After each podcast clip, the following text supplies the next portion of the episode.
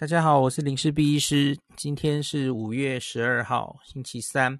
那今天比昨天更对我来说是啊，又是疯狂的一天。因为大家都知道，这个疫情今天比昨天更嗯令人紧张。那今天总共十六例确诊，十六哈，十六例本土，境外一入我们就不讲了啦哈。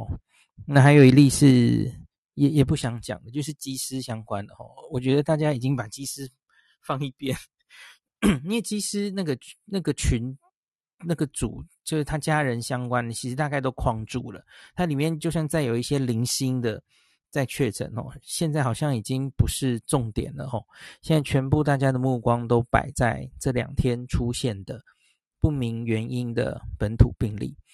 那是台湾在线的社区感染。我先讲结论哦，我们在这两天中，昨天六例，今天十六例，总共已经二十二例了哈。这二十二例都是不明原因的社区感染，目前是完全找不到跟华航诺富特一案有关的踪迹、有关的连结传染链。当然，也许你继续疫调下去。找找到好像什么什么有地缘关系或怎么样了哈，呃，也许吧，也许吧。那你会把某些人就归于他其实找得到传染链，可是基本上现在这每一个案子哈，每一个现在看到的群聚，我个人觉得都蛮不妙的哦。那我跟大家讲，这二十二个里面怎么样呢？总数现在是这样的哈，宜兰游艺场这个群聚，宜兰罗东的哦，它已经到了八例。昨天是五例嘛，大家应该记得。今天又新增三例。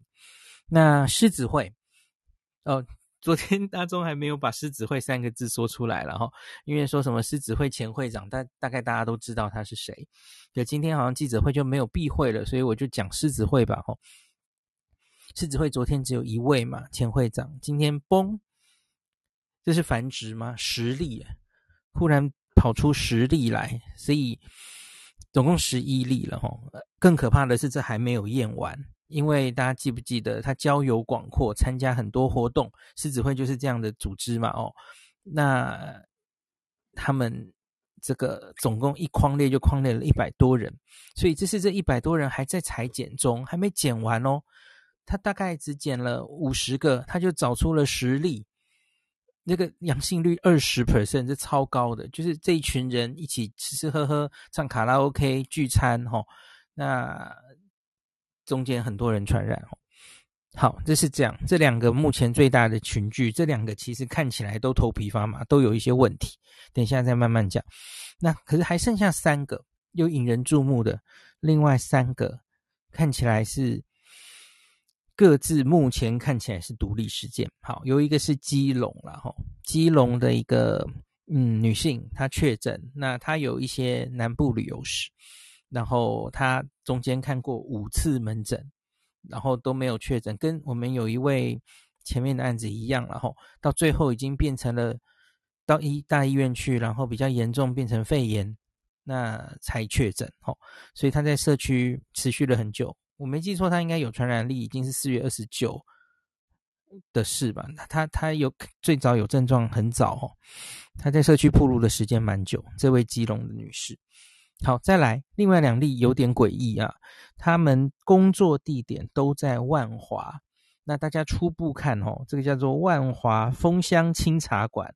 万华宏达茶艺馆，诶，这什么东西？听起来诡异。诶，茶艺馆是那种很健康的，这个老人家们在门口下棋泡茶的那种呢？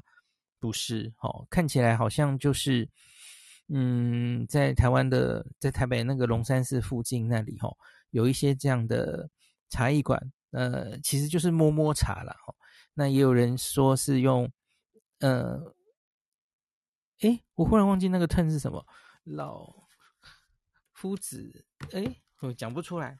啊，反正就是比较年长的老人家去光顾的一种摸摸茶，会有小姐在嗯坐台，所以他很可能会接触到很多客人，所以这个疫调上困难，而且他可能会接触非常多人，这个目前真的是蛮头痛的状况哈。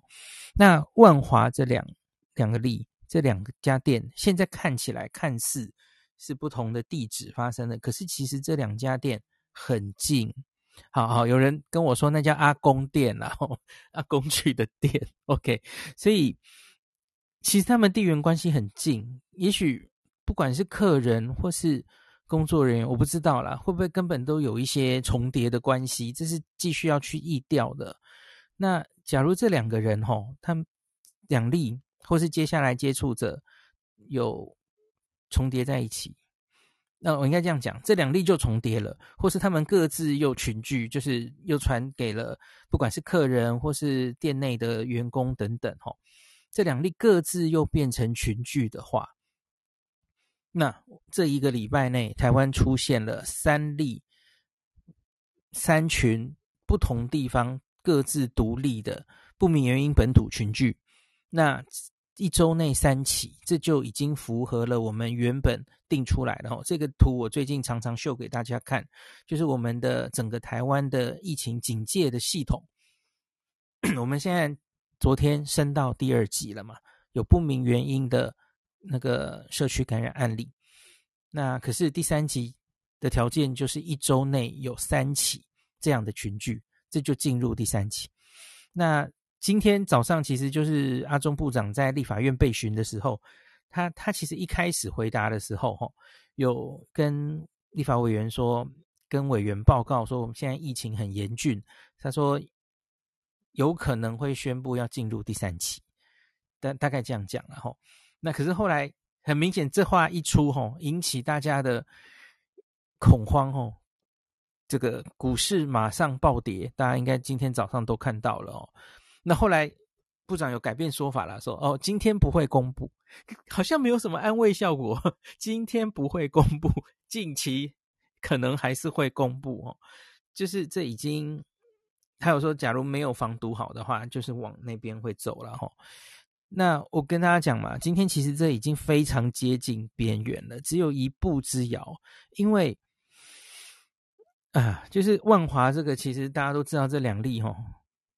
地缘很接近，哦，这个搞不好根本就是同一件，而且这个我要让大家了解，这个第三集、第四集，然后各自是什么几个人数、几个群聚，这其实都是你规定的。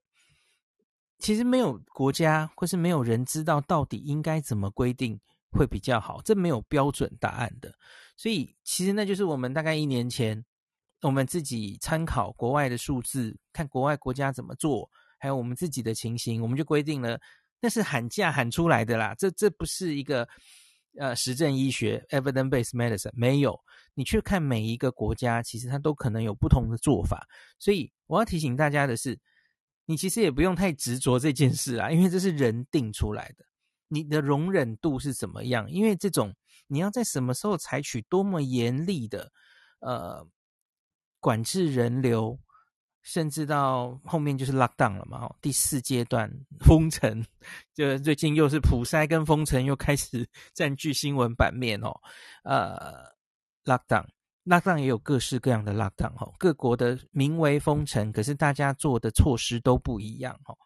那我们台湾那个第四阶段其实就是没事就不要出门哈，原则各国都是这样做啦，可是严格程度各有不同这样。所以那其实还是有很多可以去规定的哈。那所以我要跟大家讲说，先不用太在乎。你又说什么？你就这样规定啊？你说规定这样子啊？一个三个群聚你就应该要进第三级了，为什么不进或怎么样？哦，不用执着在争议这个，因为这都是我们自己规定的。然后你去看那个表，那个表左下角它有有一个说明，有一个但书说指挥中心会参酌状况。然后实施，就是它是有一个但书的，其实意思就是可以滚动式调整嘛，看到底状况怎么样，然后决定他们到底要怎么做吼。所以我觉得这也是合理的，因为其实根本没有人知道到底怎么样做是好的。因为你假如要做得很 over，你觉得防疫是一切，你完全零容忍，你你觉得要。不计任何代价要把这个疫情压住，不要让他进社区。我跟你讲，你现在就封城就好了。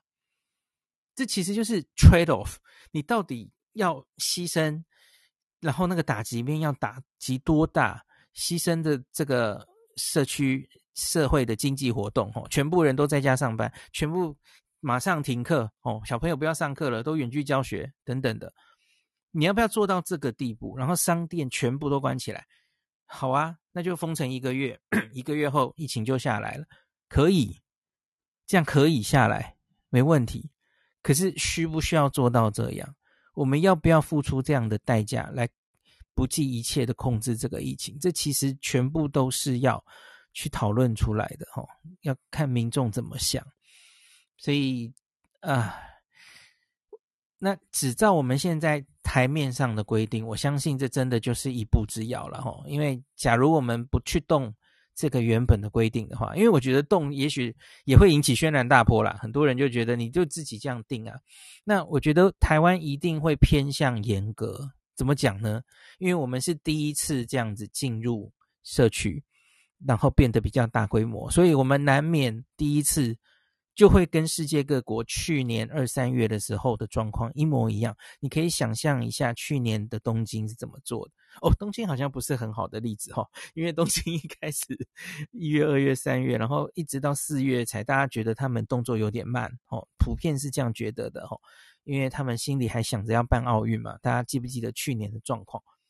对，普遍觉得他们动作有点慢哦，四月才紧急事态宣言等等。那。我们因为是第一次，我们很希望，我们还是有清零的意图。